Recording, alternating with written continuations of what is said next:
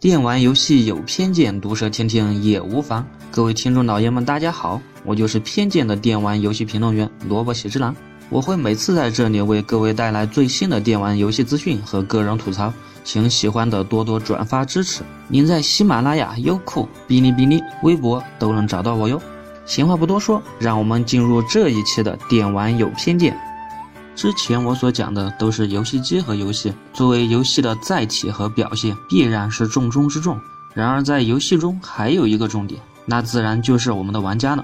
随着电玩游戏的不断发展，成千上万的游戏作品也被不断的开发出来。而开发出这些游戏的目标，毫无疑问只有一个，那就是面向购买它并享受它的玩家。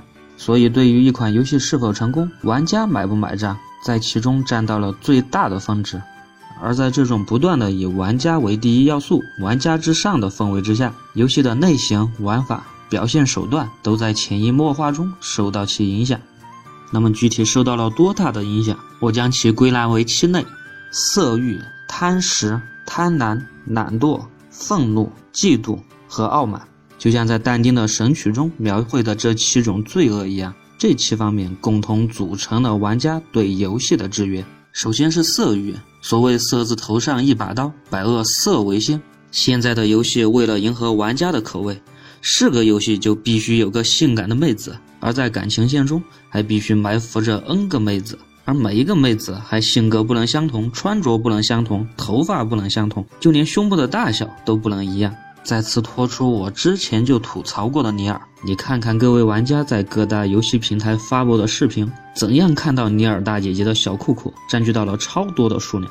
尤其是各类 VR 游戏视频，各种犯规的要素可谓撑起了一片天。很多玩家都抱着一种猎奇的心态，希望游戏中的妹子裙子再短一点，小裤裤再露一点，胸再大一点，性格再色一点。于是我们的游戏。便越来的越十八叉。第二，贪食。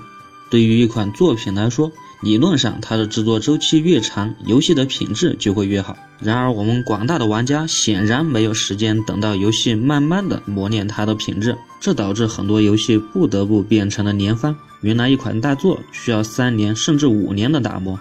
而现在不得不为了贪欲的玩家而将工期缩短，变成一年之内。可想而知，很多游戏逐渐的就被沦为了快餐。虽然说游戏的制作技术正日新月异，也许今后制作一个游戏的时间会越来越短，但是之前的那种所谓游戏界的工匠精神可能再也看不到了。甚至很多游戏在首发的时候，连主界面上的功能都还不齐全。没错，我说的就是街霸五。接下来要说的是贪婪。如今的游戏金钱 max 等级满级，已经不能满足广大玩家的需求。最为典型的游戏，毫无疑问会提到《魔界战记》。在这个游戏之中，你所能练到的顶级，已经从九十九级提升到了九百九十九级、九千九百九十九级。而即使是这样，玩家仍然不能满足。于是，游戏界一个饱受争议的创意并就此诞生，那就是万恶的 DLC 地狱。你嫌你的装备不够好，可以马上发布一个神装的 DLC；你嫌你的钱不够多，没问题，马上发一个刷钱的 DLC。再进一步的发展下去，被各位玩家广泛吐槽，但又通通都经不住诱惑的游戏类型便诞生了，那就是氪金游戏。这类游戏对整个游戏行业的工匠精神打击有多大？看看现在大量的手机卡牌游戏，你就懂了。玩家不在意这个游戏好不好玩，有没有剧情，有没有内涵为主，而玩家所在意的变成了充多少钱可以抽到什么样的卡片，拿到什么样的道具，排到什么样的排行。这无疑给整个游戏界带来了一场泥石流。我们只能希望它能尽早过去。